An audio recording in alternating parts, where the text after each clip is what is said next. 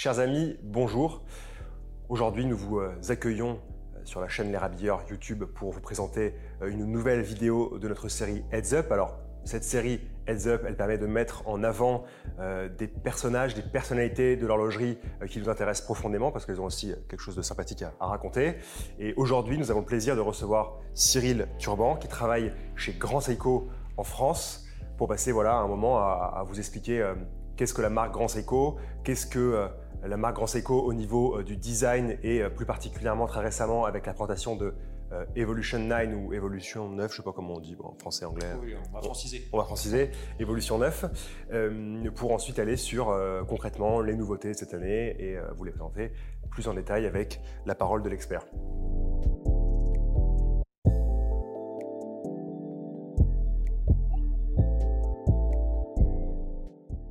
Alors, pour vous dire deux mots sur Cyril, euh, parce qu'on se connaît déjà depuis, euh, quelques années, euh, quand on allait faire des shootings photos, vidéos ou tout simplement pour des présentations produits sur la boutique Grand Seiko de la place Vendôme, il y a toujours Cyril qui traînait dans un coin de la boutique. On en avait beaucoup besoin parce que c'est un expert de la marque, il connaît vraiment tout. Et donc en fait, quand on voulait avoir une, information sur un mouvement, sur une montre, sur un développement, il était là pour nous expliquer en détail les choses. Donc un peu un, un, mix entre un horloger et un vendeur un horloger vendeur, on peut dire. Un horloger vendeur. Et, voilà, je sais pas, tu peux peut-être te présenter. Euh, avec plaisir. Euh, donc effectivement, horloger vendeur. Euh, l'horlogerie, c'est pas ma, toute première, mes toutes premières études. J'ai découvert ça sur le tard, en tout cas sur le, point de vue des études. Effectivement, c'est une passion que j'ai depuis longtemps. Euh, mon premier emploi, ça a été chez Cartier à l'époque, en tant qu'horloger euh, boutique. Euh, une expérience que j'aime beaucoup, c'est une marque que j'aime beaucoup également. J'ai été horloger également chez Omega par la suite, en boutique. Là, cette fois-ci, première fois au contact du client. Euh, j'ai fait un petit, hiatus de, deux ans pour rejoindre des, amis qui avaient une aventure un peu à côté euh, dans la restauration. Et puis, euh, j'ai rejoint Grand Silico bah, finalement pour l'ouverture de la boutique Grand Silico Place Vendôme. donc techniquement en 2020, techniquement signé début mars 2020. Et puis évidemment avec les conditions qu'on sait, ça, a pris un peu de retard. On a ouvert la boutique le 5 juin 2020. effectivement, j'ai été recruté en tant qu'horloger et vendeur pour la maison. Et, euh, voilà, pour une maison que, pour être honnête, à l'époque, je connaissais assez peu. Euh, voilà, les formations, donc, nous les avions eues. Euh, on, découvrait, on découvrait le produit quasiment au moment où on découvrait nos, premiers clients. Et j'avoue que le, challenge était vraiment intéressant. Magnifique. Et du coup, euh, je dirais qu'aujourd'hui, euh, par rapport euh, au moment où je te connaissais, quand je t'ai rencontré il y a quelques années, enfin il y a quelques années, il y a deux ans en fait, lors de l'ouverture de la boutique, qu'est-ce qui a changé? Est-ce que tes, positions ont un peu changé? Alors effectivement, ma, position a un peu changé. Alors j'ai été horloger, donc vendeur pour la boutique pendant à peu près un an. et puis la marque évoluant, et puis la marque nécessitant, en tout cas d'un point, de vue, point de vue technique et puis d'un point de vue historique, parce que c'est une maison qui a quand même, qui a quand même 140 ans d'histoire si on compte son intégralité, 60 ans si on compte que, que Grand Seiko, on y reviendra. Mais euh, c'est une maison qui a, besoin de, beaucoup, d'histoire. Et puis, c'est une maison qui, est techniquement intéressante et euh, bah, pour ces raisons, euh, de la même manière que moi j'avais besoin de formation à l'origine, nos partenaires commerciaux ont besoin de formation également. Donc aujourd'hui, j'officie en tant que formateur pour un grand CICO et également en présence sur les événements, les divers événements qu'on peut, organiser afin de faire connaître la maison, ses produits, sa philosophie et voilà. Ça, j'en ai pas besoin parce que pour ceux qui connaissent ici Grand Seiko, par rapport à d'autres marques, il y a beaucoup plus de, de détails dans, le, dans, le, dans, la poésie japonaise. Donc vous êtes quand même des grands spécialistes, hein, mhm. la lune qui se reflète dans les aiguilles euh, du boulot, euh, de la neige euh, et du renard du Japon. bon, c'est pour caricaturer, mais en gros, il y a toujours quelque chose de très très fort poétiquement parlant chez Grand Seiko. Donc il y a aussi besoin de beaucoup d'expertise pour expliquer la marque, de la meilleure manière possible parce que quand même euh, tu l'expliques à des gens qui vont après la, donner aussi euh, à, des clients potentiellement des prospects etc donc il faut qu'il soit parfait euh.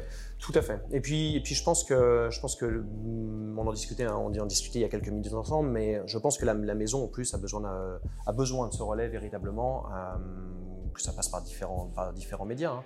mais, mais, de faire connaître en fait son, artisanat, parce que c'est véritablement une maison d'artisanat dont on parle, et, et c'est quelque chose qui est malheureusement trop peu, trop peu connu encore aujourd'hui. Alors la, marque se développe, la marque se développe très bien, euh, mais euh, pour diverses raisons, elle est malheureusement trop peu connue en, Europe, dans le reste du monde. Et c'est vraiment notre, mission en fait de faire comprendre que voilà, il y a cet artisanat derrière, il y a ces mouvements qui sont techniquement vraiment très intéressants. Et puis, comme tu le rappelles, la poésie pour laquelle on est, on est connu, hein, ces cadrans texturés qui sont, qui, font qui sont un peu l'apanage de, Grand Seiko et, et, pour lequel on est, on, est effectivement célèbre aujourd'hui, entre autres. Alors du coup, est-ce que tu peux peut-être nous parler, donc avec tes mots, euh, de l'histoire de, Grand Seiko Alors évidemment, on sait que c'est lié euh, un peu à Seiko par le passé, mm-hmm. euh, et enfin un peu, beaucoup totalement même, j'allais dire. Euh, et on sait voilà, il y avait euh, peut-être une, une, sorte de bataille entre deux branches mm-hmm. de chez Seiko qui a donné cette, cette, naissance dans les années 60 à Grand Seiko. Est-ce que tu peux nous en dire un peu plus avec ton œil, ton, tes mots, s'il te plaît? Alors Seiko, Seiko est fondé à l'origine par Kintaro Hattori, donc à la fin du 19e siècle. la fin du 19e siècle, c'est également dans la seconde moitié du 19e siècle, la fin de l'ère Edo, le début de l'ère Meiji au Japon, et avec ça notamment en 1873, on passe d'un calendrier qui était basé sur les, énormément sur les lunaisons à un calendrier géorgien solaire. Euh, ça a l'air de rien, mais ça joue beaucoup en fait sur euh, bah, point de vue de l'horlogerie. Et puis dans le même temps, on est passé de euh, les heures qui elles-mêmes étaient variables en fait. La durée des heures était variable selon les saisons, ce qui est quelque part était relativement logique quand on, quand on, quand on y réfléchit, à bah, un système d'heures qui était d'heures fixes, qui était le système d'heures qu'on utilisait dans le reste du monde occidental forcément, à ce, à moment-là, quelque part, on a eu besoin de, euh, on a eu un besoin d'horloges, de nouvelles horloges. Et euh, évidemment, euh, Kintaro qui s'était pris très très jeune de passion pour l'horlogerie et pour voilà, le fait d'avoir son, propre atelier d'artisanat, lance son premier atelier en 1881, donc à Tokyo. Et euh, alors, il ne s'appelle pas encore Si quoi, à, cette, origine. À l'époque, il, il, importe surtout des, mouvements, il les répare, il les vend. Il y a de la réparation de la vente dans son atelier. Il faut attendre 1892 pour qu'il fonde en réalité sa première euh, manufacture, Seikosha, toujours à Tokyo. Et euh, elle va être dédiée finalement à fabriquer désormais domestiquement des mouvements horlogers. La première pièce qui va sortir de nos, enfin l'une des premières en tout cas qui va sortir de nos ateliers, ça va être la Timekeeper, une montre à gousset, euh, donc une très jolie pièce, hein, une montre totalement dans son époque, mais déjà un nom occidental. L'idée c'est euh, déjà dans l'esprit de Kintaro Hattori cette vision de, l'Occident, cette vision de, l'internationalisation, de la globalisation de sa production.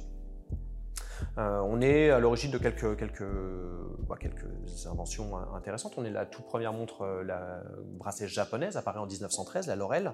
Euh, ça aussi, c'est une, petite révolution. Je dis japonaise parce qu'évidemment, on connaît un peu l'histoire des montres bracelets. Mais la première est réalisée uniquement au Japon, donc c'est par Seiko à l'époque. Et puis, voilà, l'entreprise connaît une belle prospérité. Il y a divers événements qui font que voilà, elle gagne vraiment le, le respect de la société japonaise.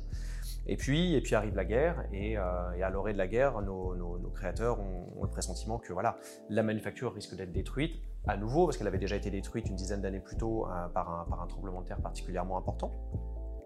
Et euh, pour cette raison, bah, ils décident de déplacer la, manufacture, en tout cas les moyens humains et, les machines, à l'ouest d'ici, dans les Alpes japonaises, donc dans la préfecture de Nagano, où on disposait déjà d'un partenaire voilà, qui était prêt à nous accueillir. Euh, ça, ça nous permet d'éviter un peu la, guerre. La, manufacture est détruite, euh, on la reconstruit après la guerre, et après la guerre, donc, on est capable de redéménager finalement, de, reprendre possession de nos locaux à Tokyo.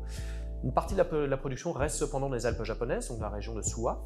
Et, euh, ça, c'est le début vraiment d'une bicéphalité dans l'entreprise, hein, comme tu le notais, et qui, a été, qui a été exploitée par la suite pour, pour tirer le meilleur parti finalement de notre manufacture.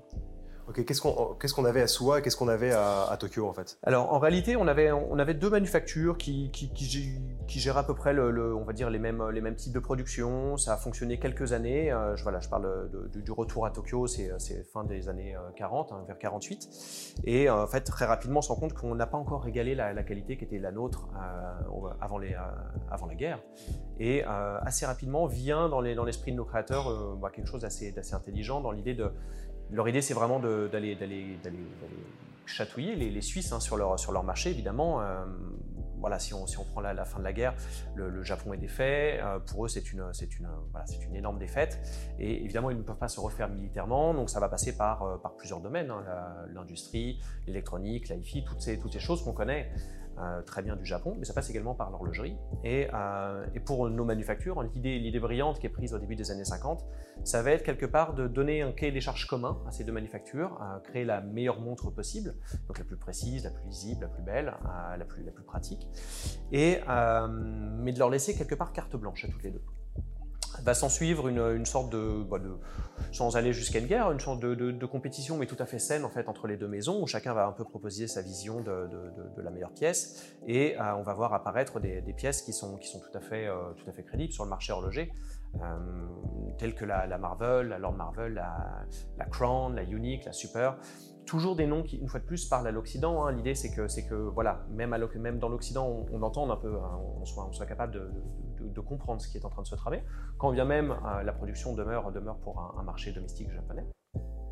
Et puis, euh, et puis bah, le parachèvement de, finalement, de, cette, de cette petite compétition, c'est la Grand Seiko qui sort en 1960, qui, est un peu, euh, qui bénéficie un peu de toutes les autres pièces qui sont sorties avant. Elle bénéficie de cet apport qui a été fait.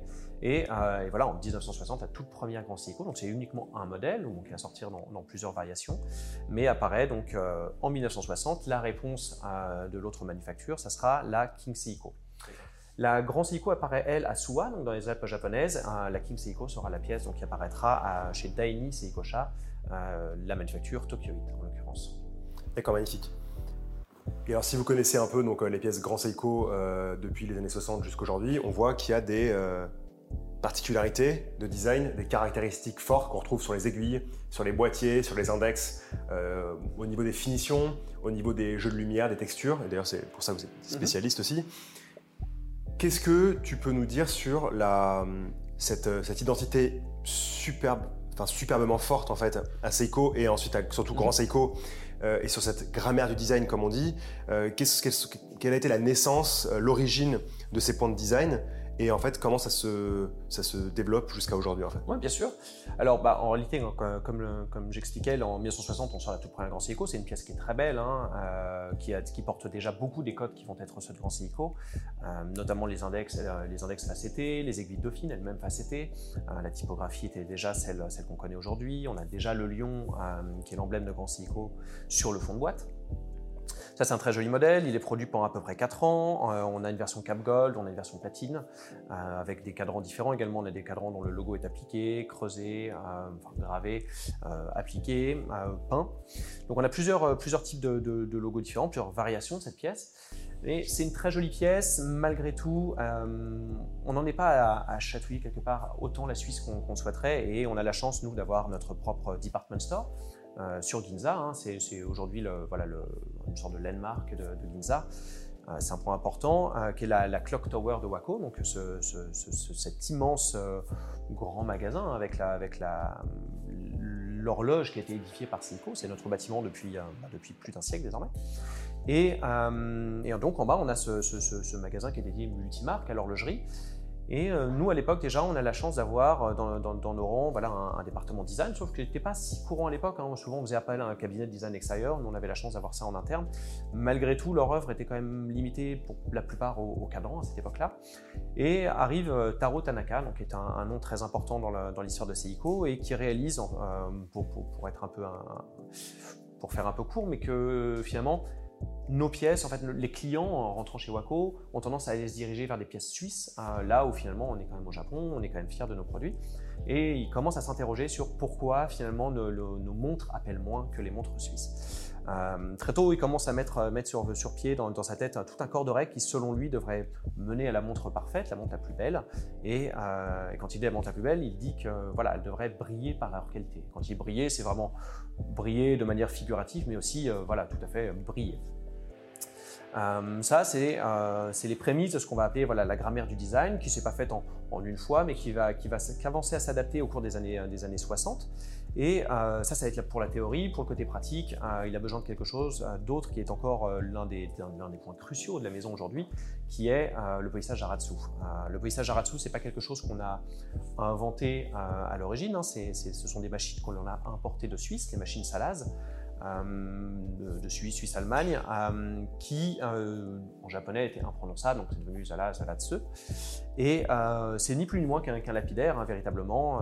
L'idée, c'est vraiment qu'on va, on va vouloir pour cette grammaire du design, tailler nos, mondes de la même manière qu'on pourrait tailler un diamant. si on taille un diamant, c'est vraiment pour le faire refléter la lumière au mieux. Si on taille une montre, nous, ça va vraiment être pour refléter là, également la lumière au mieux. Euh, ça va passer par un cadran plat, des index qui vont être, euh, qui vont être facettés, hein, de manière à toujours pouvoir attraper la lumière. Pareil pour les aiguilles, euh, pour une meilleure lisibilité. On va avoir une, un boîtier qui va être certes arrondi sur, sa courbe, donc véritablement pas des cornes appliquées, mais des cornes qui sont vraiment intégrées dans la pièce mais des, surfaces planes euh, les plus larges possibles et les plus plates possibles, avec des angles vraiment vifs et euh, une lunette et, un boîtier qui plonge également pour, paraître le plus fin possible. Euh, pour cette théorie, il a besoin, donc, comme je le disais, de la, grammaire du polissage Jaratsu. Et ce polissage Jaratsu, bah, ce lapidaire, c'est finalement polir sur une surface plane, c'est finalement la seule manière d'obtenir une surface plane sur la montre en réalité. Là où euh, voilà, le polissage traditionnel implique un outil qui lui est cylindrique, avec des mouvements qui seront toujours une déclinaison de cylindrique, euh, on n'obtiendra jamais finalement cette surface plane euh, qu'espère tant Taro Tanaka. Il passe nécessairement par ce, par ce polissage Jaratsu. Le polissage Jaratsu, on s'en sert pour la première fois en 64 avec la 57 GS, euh, mais c'est pas encore le mariage entre la grammaire du design, tous ces codes en réalité, et euh, le polissage en lui-même. Il faudra attendre 67 et euh, une pièce particulièrement importante pour Grand Seiko, en tout cas pour Seiko à l'époque, la 44 GS. La 44 GS, donc c'est une pièce qui sort en 1967, qui est une création de Daini Seikosha. Il se trouve que c'est la toute première Grand Seiko qui est réalisée par l'autre manufacture, donc ça témoigne aussi de, l'importance prise par la, collection dans le catalogue Seiko. Et euh, c'est la toute première à vraiment appliquer la grammaire du design dans son ensemble et, euh, le polissage Jaratsu. Et c'est vraiment elle qui va initier ce qu'on va appeler par la suite donc le, style Grand Seiko, qui est encore celui qu'on utilise aujourd'hui pour, bon nombre de nos pièces. Et euh, la même année, on va également sortir la 62GS, qui sera la toute première Grand Seiko automatique, avec une couronne à 4 heures, juste pour rappeler que voilà, on plus besoin de la couronne puisqu'elle est automatique. Euh, ça, c'est deux pièces qui sont vraiment emblématiques, mais la 44 GS est une pièce qui continue de nous inspirer. Euh, et, donc, bon, pour, euh, pour faire court, ça, la collection Grand Seiko dure quelques, années encore. En 69, Seiko sort la toute première montre à quartz commercialisable, hein, la, Astron, la 35 SQ. Et très rapidement, en fait, le, quartz devient le, nouveau luxe. Nous, la plupart de nos horlogers sont, finalement employés à réaliser des montres à quartz qui sont, la plus grande demande en, réalité du public à cette époque. Et en 60, au milieu des années 70, on va dire, on décide de mettre en pause quelque part la collection Grand Seiko, euh, puisque celle-ci était dédiée en réalité à l'origine à faire les plus belles montres mécaniques euh, et qu'on ne souhaite pas donner ce, nom Grand Seiko à des montres à quartz, bien que le quartz soit devenu un peu le, nouveau luxe. Il faudra attendre 1988 pour la réintroduction de la collection, toujours collection, donc on a toujours Seiko à midi, Grand Seiko à 6 heures, euh, et, puis vraiment le renouveau qui est initié dès le début des années 90 avec euh, voilà, cette volonté de faire de Grand Seiko le, voilà, le plus haut segment à nouveau de, de la maison. Et euh, l'introduction de, trois calibres dédiés, donc un calibre à quartz 9F, un calibre mécanique 9S quelques années après, et en 2004 l'arrivée du Spring Drive, donc notre, notre technologie unique qui a été développée depuis, depuis plus de 25 ans par la maison, qui arrive en 2004 chez, chez Grand Seiko.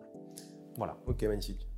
Voilà, ce que je dis, c'est que d'un côté, donc, on a la grammaire du design qui, a évolué, qui n'était mhm. pas forcément au début très mise au point, mais qui après s'est solidifiée avec la 44GS et la 62GS, la première montre automatique, si je dis pas de bêtises. Oui, tout à fait. ce que tu disais. La première GS automatique. La première GS automatique. Et en plus de ça, en plus cette grammaire de design, en plus de ce travail sur les boîtiers, les index, les aiguilles, on a évidemment toute une famille de mouvements euh, qui est ultra importante, même euh, primordiale chez Conseiko aujourd'hui, avec euh, quartz, mouvement mécanique et aussi un mouvement quoi. Le, le spring race c'est un mouvement hybride en vérité. Oui, alors on, évite nous, en, on va dire en communication interne, de parler d'hybride parce que effectivement, techniquement et littéralement, c'est un hybride. Hein. L'idée, l'idée de base de, notre ingénieur hein, Yoshikazu Akane dans les années 70, c'est euh, c'est un ingénieur qui, travaillait déjà sur le montre à quartz, euh, qui travaillait sur les, voilà, les batteries, euh, sur, sur, beaucoup de, nouveautés pour le, quartz qui était naissant à l'époque. Et fort en fait de cette expertise, fort également de l'expertise mécanique de de, Seiko. Euh, ce qu'il a souhaité faire, c'est vraiment euh, apporter le meilleur des deux technologies et, pallier leurs euh, défauts respectifs. il voyait dans la montre mécanique quelque part une montre qui avait beaucoup de couples, hein, le, ressort moteur, le train de rouage, donc on, a, beaucoup de couples dans une montre mécanique, on peut bouger des, aiguilles imposantes. De la même manière, on n'a pas besoin d'ouvrir la montre, hein, elle se remonte soit toute seule, hein, automatique, soit à la main. par contre, la précision laisse quand même à désirer quand on la compare, par exemple, au quartz, qui a quelques années à l'époque, et qui est bien au-delà. Hein. La toute première, la 35 SQ, on est déjà capable de, plusieurs secondes par mois de, variation, bien en deçà des, voilà, des, 20 secondes, qui sont à peu près la moyenne pour une, pour une montre mécanique. Euh, beaucoup de précision, mais très peu de couple. La, montre à quartz, et on y pense, hein, quand on pense aux, petites pendulettes à quartz, il y a toujours des aiguilles assez fines, assez légères, parce que précisément c'est compliqué de faire se mouvoir des aiguilles, euh, des aiguilles plus, plus imposantes pour une montre qui a peu d'énergie malgré tout. Et donc son idée, ça va vraiment être de marier le, meilleur des deux, quelque part. L'énergie mécanique est, quasi perpétuelle, en tout cas cette non-nécessité d'ouvrir la montre pour changer la pile. Euh, cette énergie a une régulation qui, elle, euh, qui va être électromagnétique, grâce à ce petit cristal de quartz dont on a là, voilà, un peu la, primeur depuis 1969 sur l'horlogerie euh, miniature, on va dire. Et donc ça, c'est une idée brillante, hein, elle, est, géniale. Euh, ça, va prendre, euh, ça va prendre quelques années, hein, puisque le premier prototype est présenté à Bâle en 98. Il sort l'année suivante en édition limitée sur des lignes Seiko et Credor, vraiment très limité, on est en dessous de 2000 exemplaires. Grand Seiko souhaite, souhaite, vraiment faire quelque chose de... donner plus à ce Spring Drive, justement, utiliser au mieux cette technologie. Il faut attendre encore 5 ans jusqu'en 2004 pour que euh, ce mouvement il soit automatique, qu'il ait 72 heures de réserve de marche et qu'il soit euh, non limité. Donc ça, c'est vraiment euh, effectivement notre technologie phare. Si aujourd'hui on, ne souhaite pas parler d'hybride, c'est simplement que bah, en 2022, finalement, quand on pense hybride, on pense, on pense voiture hybride, on pense pile à hydrogène, ce genre de choses. Et c'est précisément ce que, ce que Spring Drive n'est pas. Dans Spring Drive, il y a Spring. c'est vraiment le, ressort qui, est, qui, qui, qui est à l'origine de l'énergie de, cette montre. Euh, on ne souhaite pas faire entendre qu'il y a une, énergie euh, chimique, ce qui n'est pas le cas, voilà, véritablement. La montre chimique n'est pas encore née, mais voilà, en tout cas la pile, euh, elle l'est. il y a eu divers, divers essais hein, dans d'autres maisons. Nous, effectivement, Spring Drive, c'est quelque chose qui fonctionne, qui fonctionne très bien d'un point de vue c'est notre première, en tout cas, collection, euh, c'est notre première énergie en, Europe. Hein. c'est vraiment euh, ça que, les, que notre, nos amateurs euh, viennent chercher en priorité, hein, vraiment. suivi par le high beat, donc la haute fréquence, qui est également, et on y reviendra, mais c'est vraiment nos deux technologies phares aujourd'hui. Il faut savoir que Seiko est capable de faire du, du high beat depuis, depuis 68. Le grand Seiko, leur première, c'est 1968 avec la 45 GS et la 61GS qui là encore reprennent en fait les codes de la 44GS. On a toujours cette boîte euh, très particulière euh, et euh, ce style qu'on déjà à l'origine. Magnifique. Ce qui nous amène à un autre point, parce qu'on on parle aussi de l'actualité évidemment. Donc on a parlé de la, de la grammaire du design chez Seiko Grand Seiko, pour en fait arriver aujourd'hui à une notion qui vient d'être introduite, mhm. qui est en fait enfin, la notion même, et même une nouvelle collection qui s'appelle Évolution 9, ou Evolution 9, enfin vous faites comme vous voulez, euh, ou en japonais, je ne sais pas si c'est. Non, je n'y risquerai pas. On est très triste que tu ne dises pas. Euh, et donc, qu'est-ce que qu'est-ce qu'Evolution 9 qu'est-ce que, Quels sont les nouveaux points de design? J'imagine quand même que la grammaire du design est encore totalement euh, imprégné euh, à l'intérieur de, ces, nouveaux termes. Mais euh, qu'est-ce que ça représente et comment surtout ça se manifeste au sein des nouveautés que vous avez présentées au salon Watches Wonders? D'ailleurs, je crois que c'était la première fois que vous y étiez aussi en tant que grand Seiko, ce, Tout qui, à fait. Ce, qui est, plutôt beau comme parcours. Mhm. Et, hum, voilà, c'est la fin de ma question.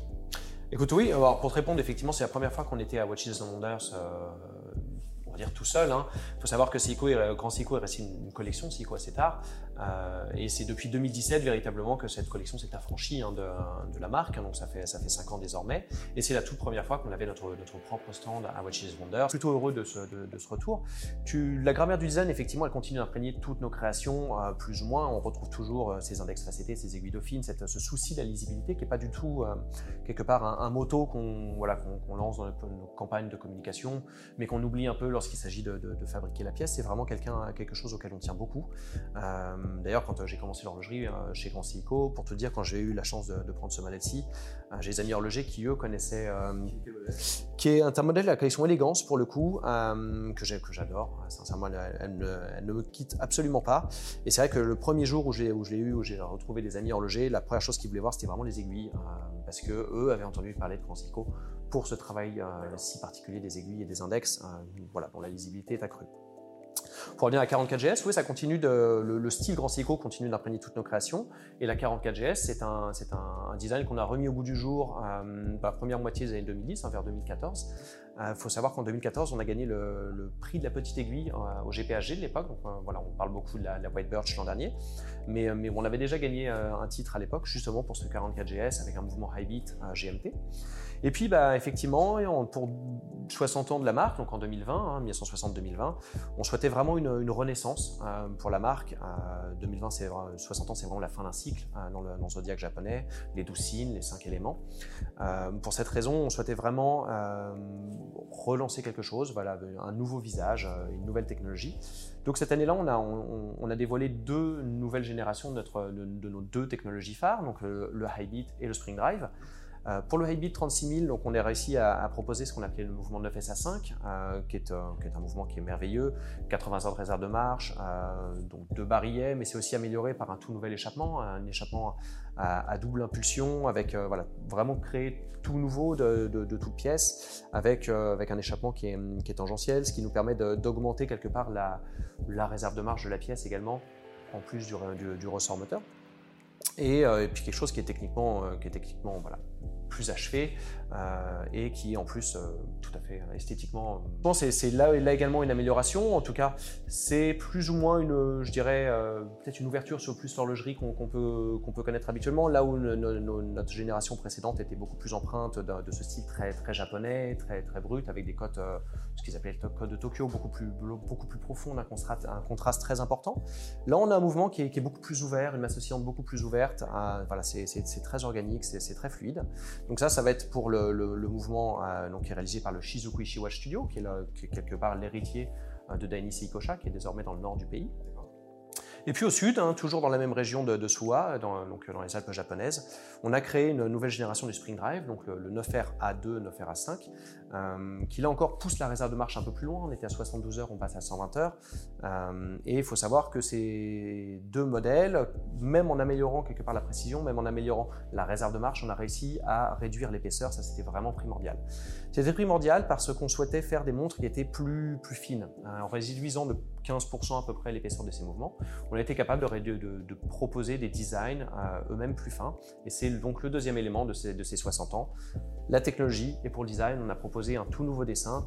L'idée, c'était véritablement que oui, effectivement, le style Grand Seiko continue d'imprégner euh, la, la, maison depuis toujours, hein, le, le, style 44GS et puis un peu ses déclinaisons. Mais euh, ce style, il est hérité des années 60 et on souhaitait peut-être apporter quelque chose de nouveau pour la nouvelle génération. Et euh, c'est chose faite, donc avec euh, une première pièce qui sort, qui sort donc en 2020, la SLGA 002, pièce en, or qui est, absolument superbe, en, édition limitée, justement utilisant ce, ce calibre High 9SA5 et donc des tout nouveaux codes du design qui sont vraiment une évolution euh, de, ce qui avait été fait jusque-là. On parle d'évolution parce qu'en réalité, on va distinguer trois types, on va dire, d'éléments. On va avoir des éléments qu'on va continuer de garder depuis le style, le euh, Grand Seiko, hein. le cadran plat, les aiguilles facettées, les index facettés, euh, la courbure de la boîte également, très arrondie, donc pas de corne appliquée, mais vraiment quelque chose de marié. Et on va faire évoluer certains de ces éléments-là. Euh, certes, les index sont toujours euh, facettés, les aiguilles sont toujours euh, facettées également, mais on va les faire évoluer. Pour la lisibilité, on va doubler un peu la, taille un peu des index avec une rainure centrale très très marquée. on va couper également les, les, aiguilles ont un design un peu particulier que l'aiguille des heures qui est légèrement coupée pour vraiment la distinguer au premier coup d'œil. Et puis donc à côté de, ces, de ces, technologies, euh, donc un nouveau design. Euh, ce nouveau design, l'idée ça va vraiment être de l'adapter, euh, d'avoir un nouveau design pour une nouvelle ère, une nouvelle génération. là où on utilisait un peu les codes des années 1960, jusque-là en les réinterprétant, en 2020 peut-être que, peut que les goûts ont changé, peut-être qu'il est temps aussi de, s'adapter un peu à, ce qui à, ce qui se fait aujourd'hui. L'idée ça va être vraiment, cette évolution, elle va passer par trois principes directeurs. premièrement, une évolution de la beauté. Alors c'est certes subjectif, hein, c'est on va dire le moteur hein, quelque part de, ce projet. Euh, effectivement, on a, cherché à faire évoluer un peu ce design, à l'adapter à 2022, à 2020 en l'occurrence. Euh, deuxième, le deuxième principe, ça va être une évolution euh, de la lisibilité. ça, ça va passer notamment par des index différents, des aiguilles différentes. c'est toujours très très important pour penser la lisibilité. Et puis le troisième aspect, c'est vraiment une évolution du confort au porté. Euh, pour moi, c'est vraiment l'un des aspects primordiaux euh, et ça, ça va être rendu possible, je le disais tout à l'heure, réduire la taille des mouvements, ça nous a permis de réduire la taille de nos montres, euh, également de rabaisser le centre de gravité pour avoir des montres qui se marient beaucoup mieux au poignet et ça, c'est vraiment important. Ces trois principes directeurs, ils vont, ils vont donner lieu en fait à être adaptés en, on va dire, neuf éléments de design, certains qui sont hérités du style Grand Seiko, ce cadran plat, la courbure de la boîte hein, qui, reste, qui reste toujours donc avec ses cornes qui sont intégrées, et puis une, belle courbure malgré des, des, des arrêts de franche. Euh, on utilise d'ailleurs toujours le polissage Aratsu, hein, ça, ça reste un élément primordial de notre, design. Euh, deuxième chose, des éléments qui sont évolués du style, euh, Grand Seiko. Donc les index qu'il a été facettés, on va, on va conserver ça, mais par contre ils vont être un peu plus larges. On va avoir cette rainure centrale voilà, proéminente. Pour attraper encore mieux la lumière. les aiguilles également sont, un peu différentes avec une aiguille des heures dont la, pointe est coupée pour les, les différencier au, du premier coup d'œil. Et puis des éléments qui sont nouveaux, donc comme je disais, affiner la boîte, hein, ça c'est vraiment important. On voit que les, nouvelles créations sont plus fines qu'on va dire les, les équivalents de notre, de notre collection précédente. Et puis un, bracelet qui va être un peu différent également. Toute la montre a été redessinée de zéro. Il y a vraiment zéro pièce qui, sont, qui sont issues de, précédents dessins. Ce bracelet va être un peu plus large. Hein. On est sur euh, notamment voilà, des pièces telles que la White Birch qui, qui, est sortie l'an dernier, sur un bracelet qui fait 22 euh, mm à l'entrecorne, euh, mais qui est également conçu pour être un peu affiné, avoir un centre de gravité qui est quand même réduit. L'idée, c'est véritablement que la montre, une fois au poignet, elle n'ait jamais de déséquilibre, qu'elle soit vraiment mariée au poignet. Et, ça, voilà, chacun se fera son idée, mais, mais force est de constater que, à mon sens, ça s'est véritablement réussi, et notamment donc, grâce à cette nouvelle technologie. Euh, donc ça, c'est pour le design, hein, c'est pour le style. Ça, c'est un style qu'on a commencé à intégrer en, 2020. Et puis, euh, bah, l'an dernier, on a sorti donc cette, White Birch, hein, qui, est un, a eu, euh, qui est un peu le nouveau visage de la maison, avec ce cadran très texturé qui rappelle, donc, tu, tu, le faisais remarquer un peu, toujours ces cadrans poétiques chez, Grand Seiko. Celui-ci est inspiré non pas par, la neige, comme ça a été le cas de la Snowflake, hein, qui était notre best-seller depuis, depuis le milieu des années 2000, mais par les forêts de boulot qui entourent le studio. Euh, c'est un cadran qui est absolument superbe, qui attrape la lumière juste superbement. Euh, c'est notamment le cadran qui a plus, le plus haut relief de tous nos cadrans texturés. Euh, ça, c'est assez impressionnant à voir en vrai. Et puis cette Birch, elle sort courant 2021. elle remporte donc le prix de, la montre d'homme de l'année hein, au Grand Prix d'horlogerie de Genève en 2021. On est très fiers de cette, cette, récompense. Elle a gagné il y a quelques, quelques jours, quelques semaines, le, Red Dot Award également en Allemagne, qui est, un, voilà, qui était, qui est une récompense qui n'est pas, qui n'est pas propre à l'horlogerie, mais qui est, voilà, qui est tout de même euh, très, design, très important, très design également, le, design un peu industriel voilà, de, de, marque. On, est, on, est, très fiers de cela également, euh, toujours pour la même pièce. Donc ça, c'était la White Birch. Elle est sortie donc l'an dernier en 2021 sur un mouvement euh, Hybrid 36000, hein, notre nouvelle génération. Et puis en février, donc on, a, on a dévoilé une version Spring Drive de, de cette pièce-là avec quelques menus différences. le cadran, lui, bien différent. C'est vraiment deux visions des, forêts de boulot euh, qui, s'affrontent. Hein. Peut-être probablement d'ailleurs les boulots du Nord qui ne sont pas tout à fait les boulots du Sud. On vous a dit que c'était très poétique, hein, toujours. Et euh, un cadran qui va être légèrement plus argenté au nord, plus blanc pour, le, pour la version Spring Drive. Donc ça, on sort ça en, février. Et puis bah, ça a été l'occasion finalement, donc cette SLGA 009, d'apporter également euh, plus de corps à cette collection mmh. et de lui, de lui offrir une collection dédiée à ce nouveau design. on avait jusque-là trois collections principales, hein. élégance, héritage, sport. Euh, et on vient ajouter cette collection Évolution 9, euh, donc qui va rassembler les pièces qui, euh, qui sont issues de ce même design. Ça, c'est donc février, et puis bah, comme tu le mentionnais, hein, euh, arrive le salon Watches and Wonders, on est, on est plutôt fiers d'y euh, participer. Euh, on a la chance de dévoiler Kodo, hein, notre, notre tourbillon à, force constante, dont on est, on est très fiers. une, pièce, une pièce également, limitée à 5 exemplaires, mue par un calibre Spring Drive. Et puis, probablement l'une des plus grandes annonces également de, de notre côté, cette collection Evolution 9 qui va s'étendre sur des domaines plus sportifs avec l'arrivée de 5 nouvelles pièces. Et ça, c'est vraiment le, la particularité de cette collection Evolution 9. Je disais, euh, jusque-là, on avait donc ces, trois collections, élégance, héritage, sport, une collection masterpiece également, on va dire pour les plus standards, c'était ces trois-là, euh, et qui parlaient quand même plus ou moins pour elles-mêmes. Euh, on, avait des bornes assez, claires sur les trois. Élégance, on avait des, pièces assez, rondes, très simples, relativement fines, avec la plupart des bracelets cuir. là encore, le élégance parle assez bien. Héritage des pièces qui, bah, comme on le mentionne euh, aujourd'hui, qui, héritaient leur style du style euh, Grand Seiko hein, des, années 60. On va retrouver des, déclinaisons de la 44GS, de la 62GS. C'est également le cas de, la Snowflake, par exemple, ce genre de pièces. La plupart sur bracelet métal. Et la collection Sport qui, évidemment, parlait très très bien pour elle-même. Avec l'arrivée de ces cinq nouvelles pièces pour la collection Evolution 9, plus sportive que ne l'est par exemple la White Birch, euh, on va avoir deux, GMT, deux chronos et une, plongeuse.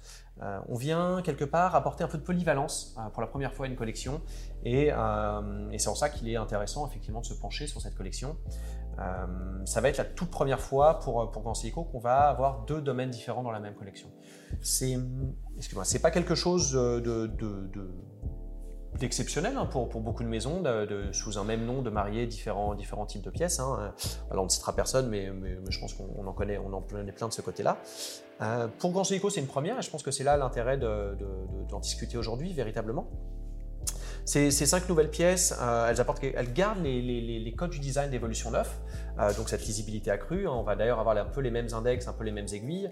Ils vont cette, fois-ci néanmoins être agrémentés de LumiBright, hein, la, matière luminescente propre à, à, Grand Seiko. on va se retrouver sur cinq pièces qui sont réalisées en titane haute intensité, l'un de nos alliages maison, afin de, de, garantir le confort au porté.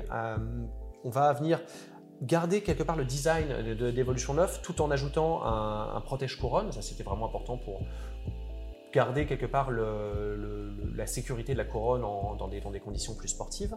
Et puis voilà, quelque chose de, plus sportif. Euh, donc comme, je te le disais, c'est deux GMT avec, avec une lunette fixe, avec une, toute nouvelle police également qui a été développée pour cette, cette collection deux chronographes dont on a déjà sorti l'un des premiers modèles en édition limitée, un bleu avec une lunette euh, recouverte d'un insert en saphir bleu, super, superbe. Super, saphir, super. C'est magnifique. non, non, pas cool. Cette histoire de protège couronne, cette histoire de nouvelles euh, typos, mm-hmm. euh, est-ce que c'est quelque chose qui est propre à Evolution 9 ou c'est quelque chose qui est propre à cette collection dans Evolution 9 Est-ce que c'est quelque chose qu'on va retrouver dans, dans, le futur dans la collection ou c'est juste pour ces montres-là, pour ces nouveautés 2022, qu'on va avoir ces points de détail Alors aujourd'hui, euh, c'est vraiment pour ces cinq pièces. Euh, il est évidemment pas exclu que, l'on dévoile des nouvelles pièces qui seront plus empreintes de ce côté sportif et qui apparaîtront toujours dans la collection Evolution 9 plus tard. Euh, de la même manière, on parle de, collection Evolution 9, elles n'ont pas encore de, véritablement de, sous-collection définie. Hein. C'est vraiment, elles sont toutes voilà, quelque part de la même famille. Euh, mais ce protège couronne, effectivement, ça va être plus un marqueur de cette, de cette version plus sportive. La couronne elle-même a voilà, des, des, rainures plus profondes et, moins fréquentes pour permettre voilà, une meilleure accroche également. Euh, des éléments qui sont somme toute assez traditionnels hein, quand on réfléchit à, l'horlogerie. Euh, mais véritablement, chez Grand Seiko, ce que ça apporte pour des pièces plus sportives, c'est vraiment vraiment le design Grand Seiko à des pièces sportives. On avait déjà, donc je te le dis, une, collection sport, mais qui était, qui était beaucoup, qui était très axée sur des pièces qui étaient relativement arrondies, euh, qui étaient finalement, bah, peut-être légèrement éloignées de ce, que, de ce que sont les pièces Grand Seiko traditionnelles, hein, la 44 GS, la 62 GS, ces, angles vifs, ce, ce polissage Jaratsu, ces surfaces euh, sans distorsion, parce que c'est véritablement ça, un hein, polissage Jaratsu, ce, reflet sans distorsion de l'image. Et euh, je pense qu'avec Evolution 9, hein, ces, cinq pièces qui sont dévoilées, on apporte une dimension beaucoup plus grand Seiko à nos pièces sportives.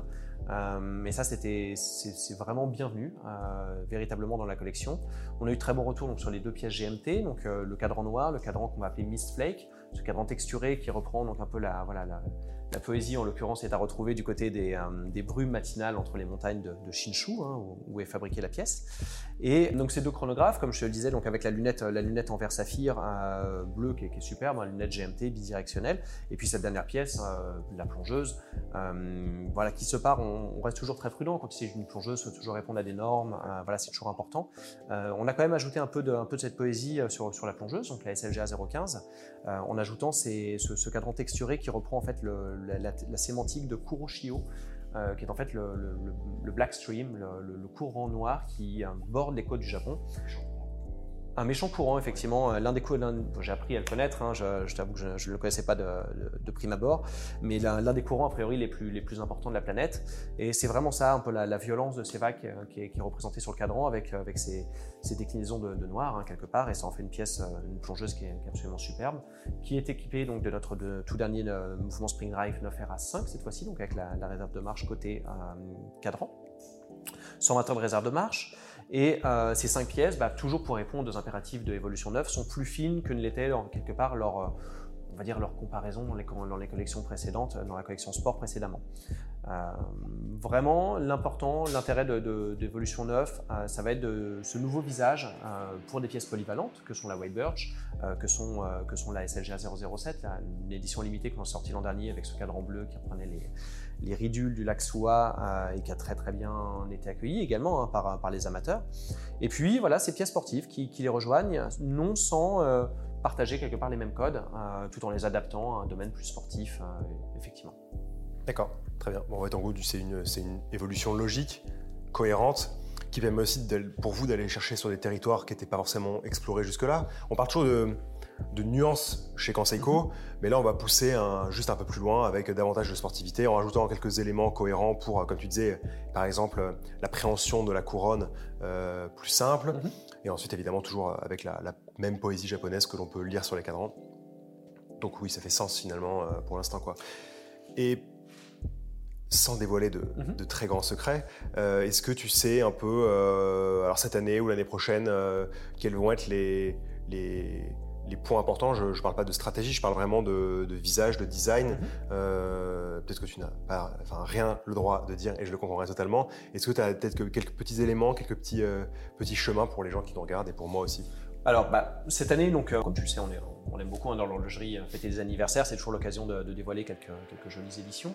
Euh, on a commencé hein, en début d'année à, dévoiler quelques, quelques, éditions limitées de la 44GS. On va continuer euh, cette année évidemment. Euh, le 1er juillet apparaît donc la SBGP 017 qui est une, qui est une très jolie pièce avec ce cadran texturé bleu. Voilà, un, modèle en édition limitée avec un quartz qui est mieux réglé. fond saphir, c'est voilà, vraiment une très belle pièce qui a été très bien accueillie également depuis, son, depuis qu'on l'a dévoilée sur, sur les réseaux. donc on va continuer avoir quelques, quelques modèles hein, de ce côté-ci. de la même manière, la collection Evolution 9 va s'enrichir. On a, on a dévoilé déjà en début d'année euh, et elle va être disponible à partir de l'automne, euh, ce qu'on va appeler la Green Birch. Hein, donc on avait la White Birch l'an dernier. On va apporter une déclinaison dans un, dans un verre sapin qui est, qui est, absolument superbe, euh, ce qui apporte également une variation un peu plus cadran sombre. voilà, tout le monde n'aime pas les cadrans, les clairs. C'est une, très très jolie pièce pour avoir eu l'occasion de l'avoir en vrai. Faut, faut, comme beaucoup de grands il faut l'avoir en vrai pour, pour lui rendre justice. Hein. Les photos sont toujours, ne rendent jamais assez justice au cadran grand Seiko. Euh, donc on va aller, on va continuer dans cette direction. Aujourd'hui, euh, j'avoue que je ne suis pas en mesure de, connaître plus d'évolution pour en tout cas les pièces plus sportives de, la collection Evolution 9. On a commencé donc avec ce, chronographe hein, euh, SBGC 249 qu'on a sorti il y a, quelques semaines de cela, qui, fonctionne très bien, très honnêtement. Je pense que ce nouveau design a vraiment été très bien accueilli par, par les amateurs de la maison. Je pense que le fait qu'ils partagent tant de, voilà, de du design Grand Seiko, véritablement. Euh, quand bien même c'est un design qui, est nouveau, euh, on retrouve toujours, comme tu le disais, les codes quand même euh, des années 60, et notamment voilà, ces angles vifs, ce, ce paysage Jaratsu. Et également sur ce chronographe, des, poussoirs, on va pas se mentir, qui sont moins proéminents que l'étaient les, poussoirs de nos pièces précédentes, qui avaient tout à fait leur, leur place, hein, puisque ce, voilà, le premier chronographe qu'on a sorti chez GS en 2007 euh, avait des poussoirs assez proéminents pour rappeler ceux qui étaient utilisés donc, en 1964 notamment pour chronométrer les, Jeux Olympiques de Tokyo.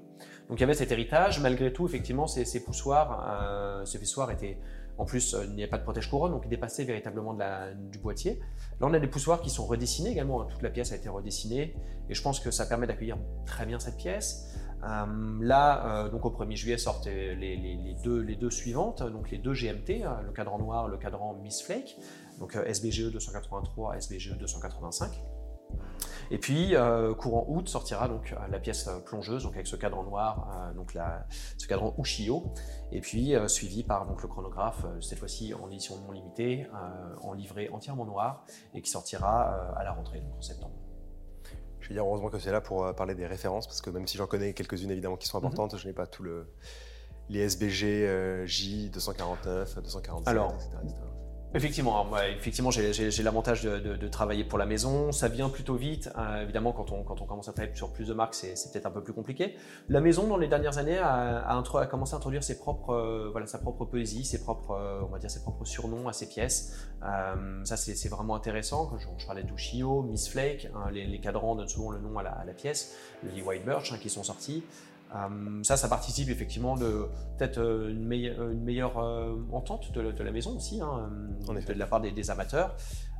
ça, c'est génial.